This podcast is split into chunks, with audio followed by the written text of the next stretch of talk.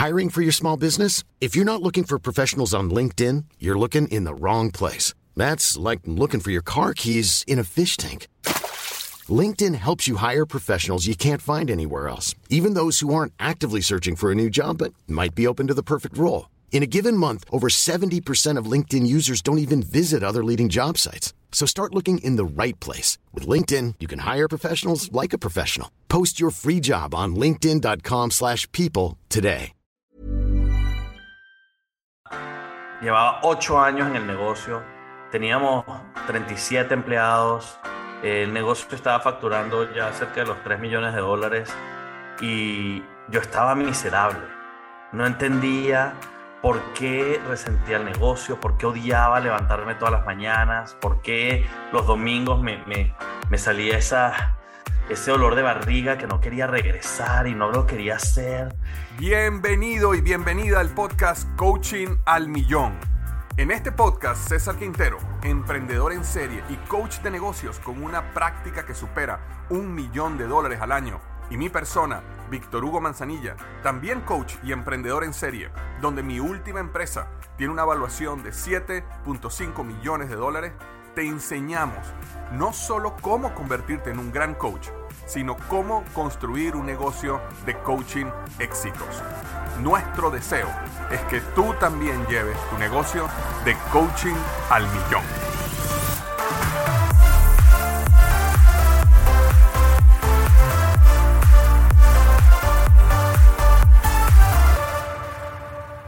Buenos días, buenos días. Este, bueno, a Víctor Hugo se le fue la voz y esta semana me toca a mí. Este, eso me pasa por estar de vacaciones la semana pasada y, y ahora a Víctor se le fue la voz, que se enfermó y se le dio la lenguitis. Este, así que hoy me toca a mí y quería hablar uno de los temas más que más me apasiona, más importantes en mi vida. Este, para los que no, no me conocen bien, eh, mi nombre es César Quintero y, y yo a los 24 años tomé una decisión bastante fuerte en mi vida en donde decidí casarme, mudarme a un país nuevo y empezar una empresa todo al mismo tiempo. Y llegué a Miami y monté una empresa de comida. Eh, así que una empresa de comida que no sabía lo difícil que eran las empresas de comida en Estados Unidos, los bajos márgenes, el alto costo de la comida, el alto costo de la nómina. Eh, además era, era muy temprano, era en 2004 antes de Facebook, antes de em, Uber Eats y todo esto. Entonces era una cocina industrial en donde cocinábamos y llevábamos comida a la gente en sus oficinas. Entonces, en aquel momento era muy nuevo, entonces yo tenía que pasar de puerta en puerta y, y, y rogarle y pedirle a la gente que vieran lo, lo, lo conveniente que era que estuvieran la comida eh, hecha delivery en su, en su oficina. Entonces, poco a poco fui creciendo, la empresa fue creciendo y, y fui puerta a puerta y crecía una zona y luego eh, eh, contratábamos a un delivery y, y, después me iba yo a otra zona y, y la crecía. Y bueno, fueron bastantes años de, de aprendizajes de lo bueno, de lo malo, de lo que se podía hacer, de lo que no se podía hacer. Una industria nueva para mí, yo como ingeniero no, no sabía mucho de la industria de comida, pero aprendí a comprar mejor, aprendí los, lo, to, todo lo que eran los procesos correctos, eh, cómo contratar mejor. Eh, uno de los errores más grandes que yo tenía era que siempre contrataba familiares y amigos, pero no teníamos los roles y responsabilidades bien definidos.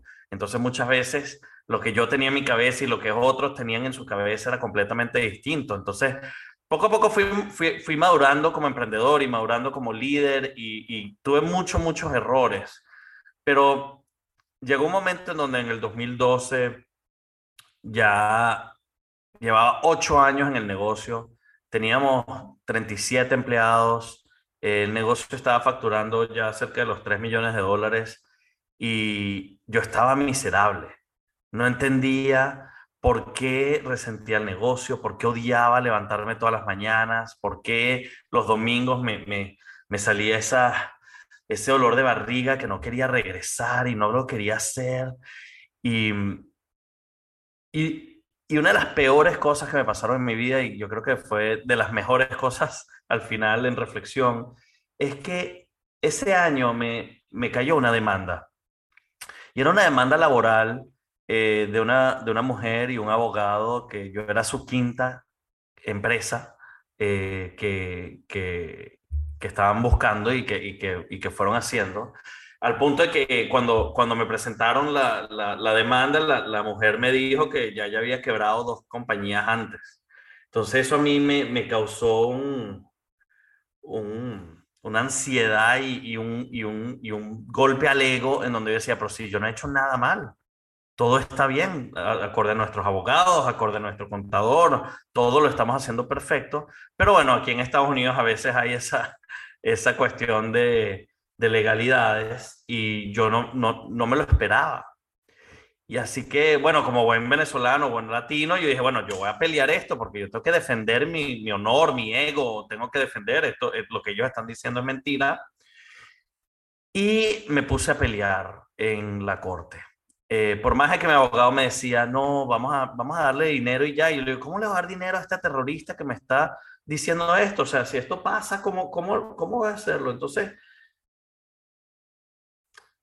pasé un año entero peleando esto y al final era, me acuerdo perfectamente, era Black Friday, el viernes negro aquí, que es justo el día después de Thanksgiving, donde todas las cosas salen en descuento y todo el mundo está allá afuera comprando su ropa, sus mercancías, sus cosas. Y yo, yo en el 2012, en Black Friday del 2012, estaba en la oficina de mi abogado. Estamos tratando de mediar y, ya resolver este asunto y las manos me sudaban. Yo miraba al abogado, el abogado me decía, mira, este, ya no tienes más dinero para pelear, ya, ya tienes que, o tienes que cerrar este caso, cerrar esta etapa en tu vida, o te tienes que regresar a Venezuela, o sea, no hay, no hay otra forma. Y cuando él me dijo eso, me, me cayó una sensación de, una realización, en verdad, fue lo que fue, que después de ocho años teniendo un negocio, un negocio exitoso, muchos dirían, me di cuenta que algo tenía que cambiar. Me di cuenta que después de ocho años de trabajo, no tenía nada que ver. Tenía cero dólares en mi cuenta personal, cero dólares en mi cuenta de negocio. Y en ese momento dije, wow, algo tiene que cambiar. Mi salud también se había visto afectada. Desarrollé gota, desarrollé la, ansiedad, el estrés de haber pasado por todo este proceso. Desarrolló en mi cuerpo una, un, una resistencia, una artritis que no podía caminar en ese momento. Estaba en silla de ruedas. Entonces, ustedes se imaginan, yo reflexionando en los últimos ocho años de mi vida, que yo pensé que eran exitosos, pensé que había montado un negocio que quería montar, pensé que estaba en la cima del mundo y me di cuenta que tan solo con una miserable demanda podía caer todo para abajo. Y lo que me di cuenta era que mi negocio no estaba atado a mi propósito. Hice un curso con Simon Sinek, que muchos han conocido de, los TED Talk, y él, él es el escritor de Comienza con el porqué, o Start with Why, es el libro. Y cuando hice ese curso, me di cuenta que yo todos estos ocho años estuve enfocado en procesos, en utilidades, en sistemas, en ventas, en mercadeo, en producción, pero no estuve enfocado en mi gente. Y yo me di cuenta que cuando yo hice este curso de propósito, que mi propósito era empoderar a la gente para que pudieran lograr lo que querían lograr en su vida. Toda mi vida, desde que yo era niño, yo soy mellizo, entonces a mi melliza yo la ayudaba con todo para poderla hacer brillar. Igual a mis hermanos, eh, a mis amigos, a mi novia, después esposa. Yo, yo muchas de las relaciones que tuve en toda mi vida los ayudaba. Los ayudaba porque me encantaba ayudarlos para que pudiesen brillar y poder lograr lo que pudieran lograr.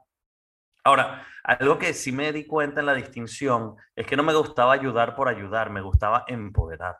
Me gustaba dar herramientas, dar sistemas, eh, dar ejemplos para que ellos pudieran buscar sus propias soluciones.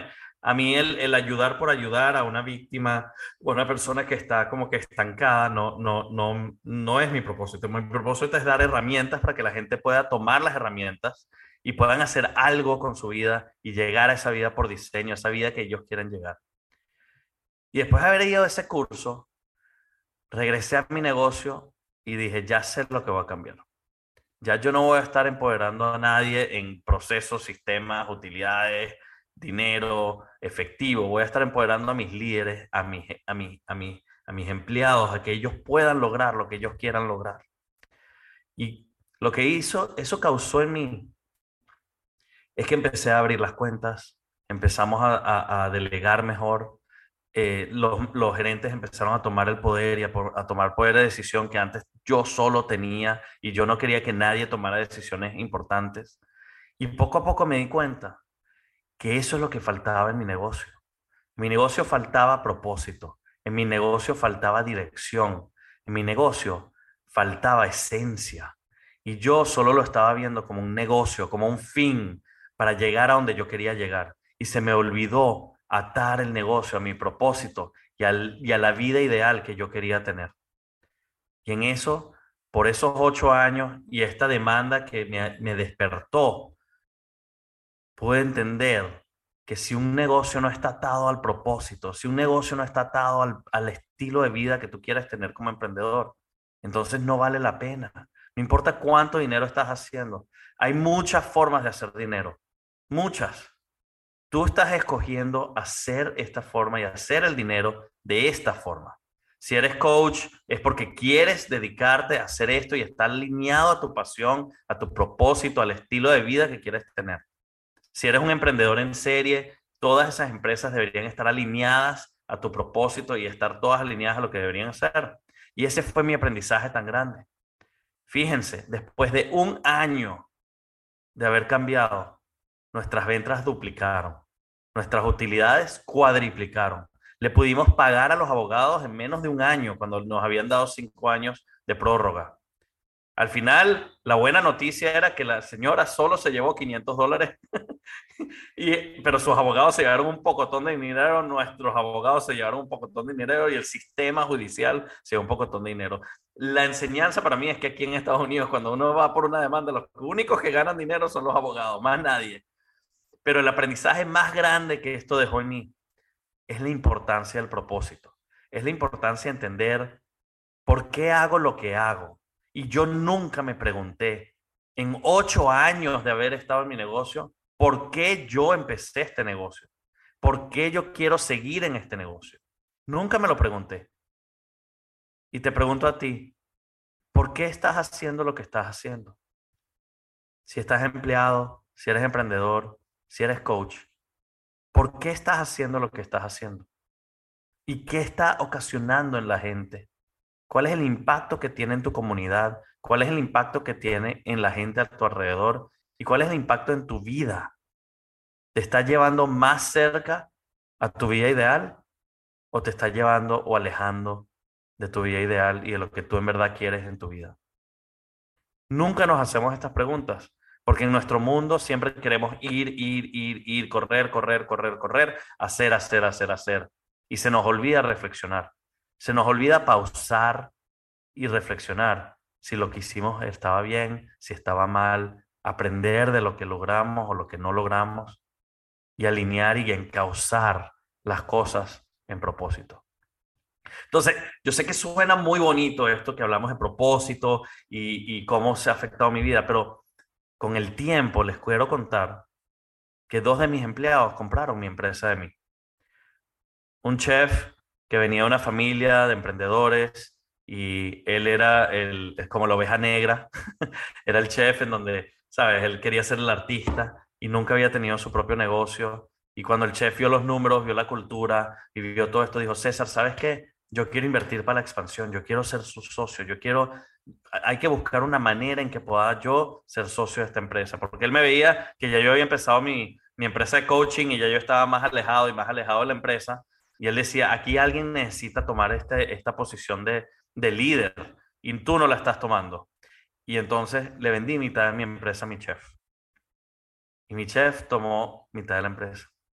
Y luego se dio cuenta que él era muy artista y que no podía correr la empresa solo bien, porque ya yo estaba más y más alejado, porque había comenzado dos negocios que estaban mucho más alineados con mi propósito de empoderar a la gente.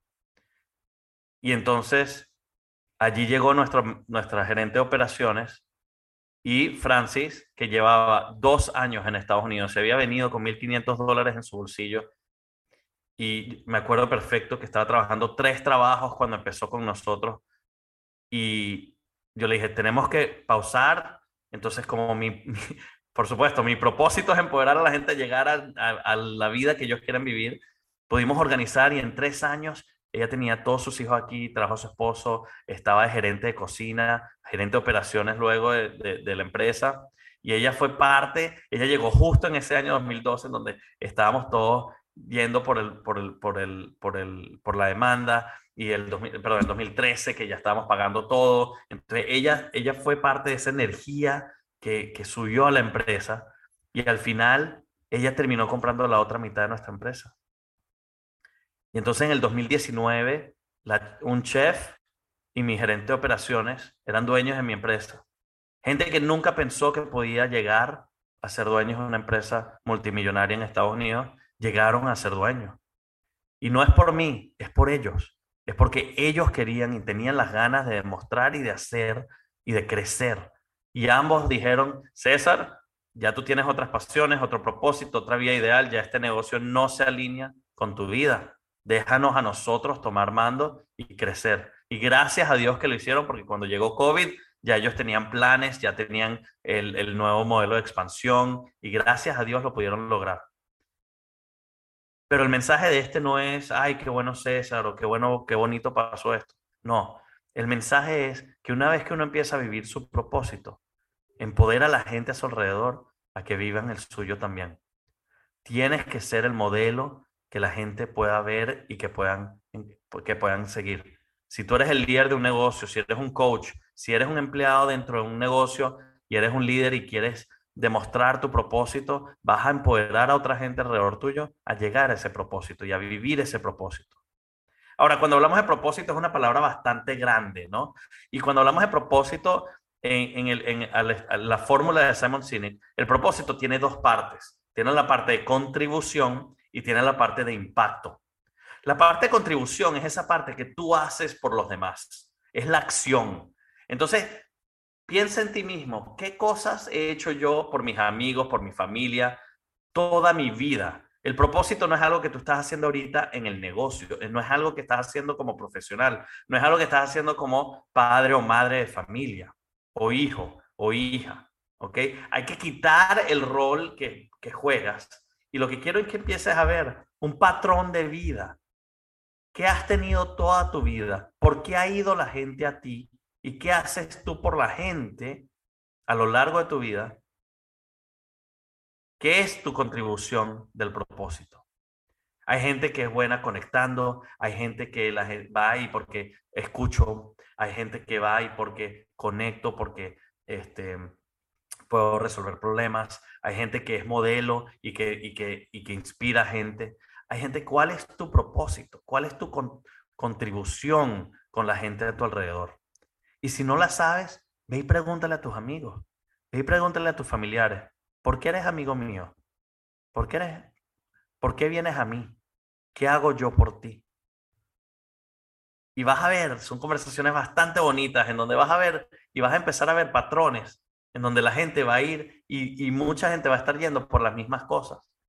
Y a veces esos patrones son unas cosas que nosotros no vemos porque está tan internalizado en nuestra personalidad tan internalizado en nuestra vida que, se nos, que, nosotros asumimos que el resto de la gente es así. Y por eso a veces nos frustramos porque decimos, ¿por qué la gente no hace esto si es tan fácil? Pero es tan fácil para ti, porque está innato en ti, es tu propósito, es, es lo que tú quieres hacer en vida. Y entonces una vez que tienes esa acción, esa contribución que tú haces por los demás, luego la segunda parte de la fórmula es el impacto. La fórmula es contribución para qué impacto. Y el impacto es qué hace esto en la gente a tu alrededor. Por ejemplo, mi propósito es empoderar a la gente para que puedan vivir una vida por diseño, puedan vivir la vida que quieran vivir. Yo me di cuenta que a mí me, me, me, me nutre, me, me enciende mi pasión y mi llama interna cuando yo veo a alguien lograr algo que ellos no pensaban que podían lograr. Cuando yo veo a alguien lograr sus sueños. cuando yo les puedo ayudar con herramientas, experiencias, esta historia que les estoy contando en este podcast, la, cuento no porque quiero que vean, ay, el pobre César que pasó por esto, no, es para que los empodere, para que puedan ver que el propósito puede cambiarle su vida, puede cambiarle el rumbo a su vida, como me lo cambió a mí. Porque yo, a mí me encanta dar herramientas para que la gente la pueda tomar y tomar decisiones de vida que afecten y que los ayuden a vivir la vida por diseño. Entonces, cuando yo hablo de todas estas cosas, lo que quiero es que se pregunten, ¿cuál es tu propósito? ¿Por qué haces lo que haces? ¿Y por qué? ¿Y qué generas en tu comunidad y en, tu, en la gente a tu alrededor? Y una vez que entendamos eso bien y entendamos cuál estilo de vida queremos tener, nuestra vida ideal, ahora empezamos a pensar, ¿cuál es el negocio que se adapta a eso? Es una de las cosas que nosotros hemos visto en EGM y que entrenamos mucho a nuestros coaches, en donde muchos empresarios o emprendedores empiezan sus empresas y se olvidan de preguntar el por qué. En EGM nosotros empezamos con propósito, empezamos con vía ideal, entendemos por qué estás haciendo lo que estás haciendo y por qué lo quieres hacer y qué estilo de vida te va a generar este tipo de negocio. Hay muchas formas de hacer dinero. ¿Por qué estás escogiendo esta? ¿Por qué estás escogiendo ir al trabajo a hacer lo que estás haciendo? Y esa pregunta no nos las preguntamos normalmente. Entonces lo importante es entender cuál es ese propósito, cuál es el impacto que tenemos en el mundo y activarlo, empezar a vivirlo, empezar a verlo y a ponerlo en, en práctica. Una vez que yo dejé ir, resentía mi negocio, resentía la forma en que yo estaba apareciendo todos los días y los domingos antes de ir, pero una vez que empecé a ejercer mi propósito dentro de mi negocio, cambió mi forma de ver mi negocio y de ver el éxito. Ahí mi éxito fue ayudar a mis empleados a, agarrar el, el, el, negocio y tomarlo por las riendas y poder lograr ser dueños del negocio y venderle el negocio a mis empleados. Y luego eso me habilitó a mí el tiempo y la energía de empezar dos negocios que me alineaban mucho más a mi propósito. Uno que era una firma aquí en Miami para el resto de Estados Unidos que se llama The Profit Recipe, pero el más importante de todos, ese que estoy aquí, es el EGM, el Emprendedor Growth Model, que con Víctor Hugo, en verdad lo que queremos es democratizar la emprendeduría en Latinoamérica. En mi mente no cabe en que en Latinoamérica, siendo con nuestra, con nuestra habilidad y nuestra filosofía y, todo el espíritu emprendedor que hay en Latinoamérica, ¿por qué somos el continente con menores compañías empezadas? ¿Por qué somos el continente en donde la gente no está tomando y emprendiendo como debería emprender en el resto de los continentes?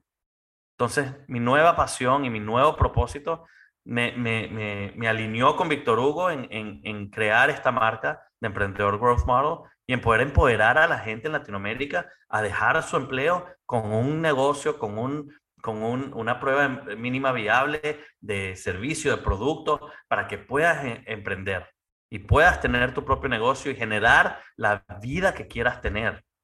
Como coach, el emprendedor más importante de todos, porque como coach estás catalizando millones de emprendedores.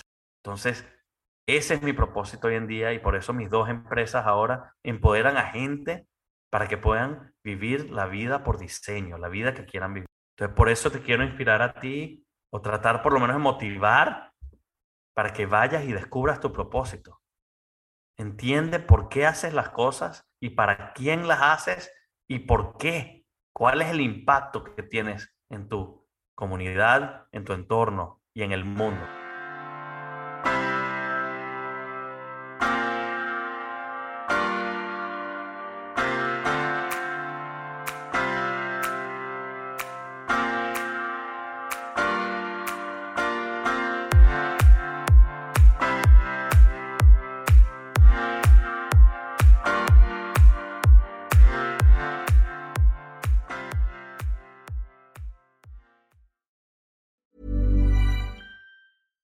Deserves the best, and there's no better place to shop for Mother's Day than Whole Foods Market. They're your destination for unbeatable savings, from premium gifts to show-stopping flowers and irresistible desserts. Start by saving 33% with Prime on all body care and candles. Then get a 15-stem bunch of tulips for just $9.99 each with Prime. Round out Mom's menu with festive rosé, irresistible berry chantilly cake, and more special treats. Come celebrate Mother's Day at Whole Foods Market.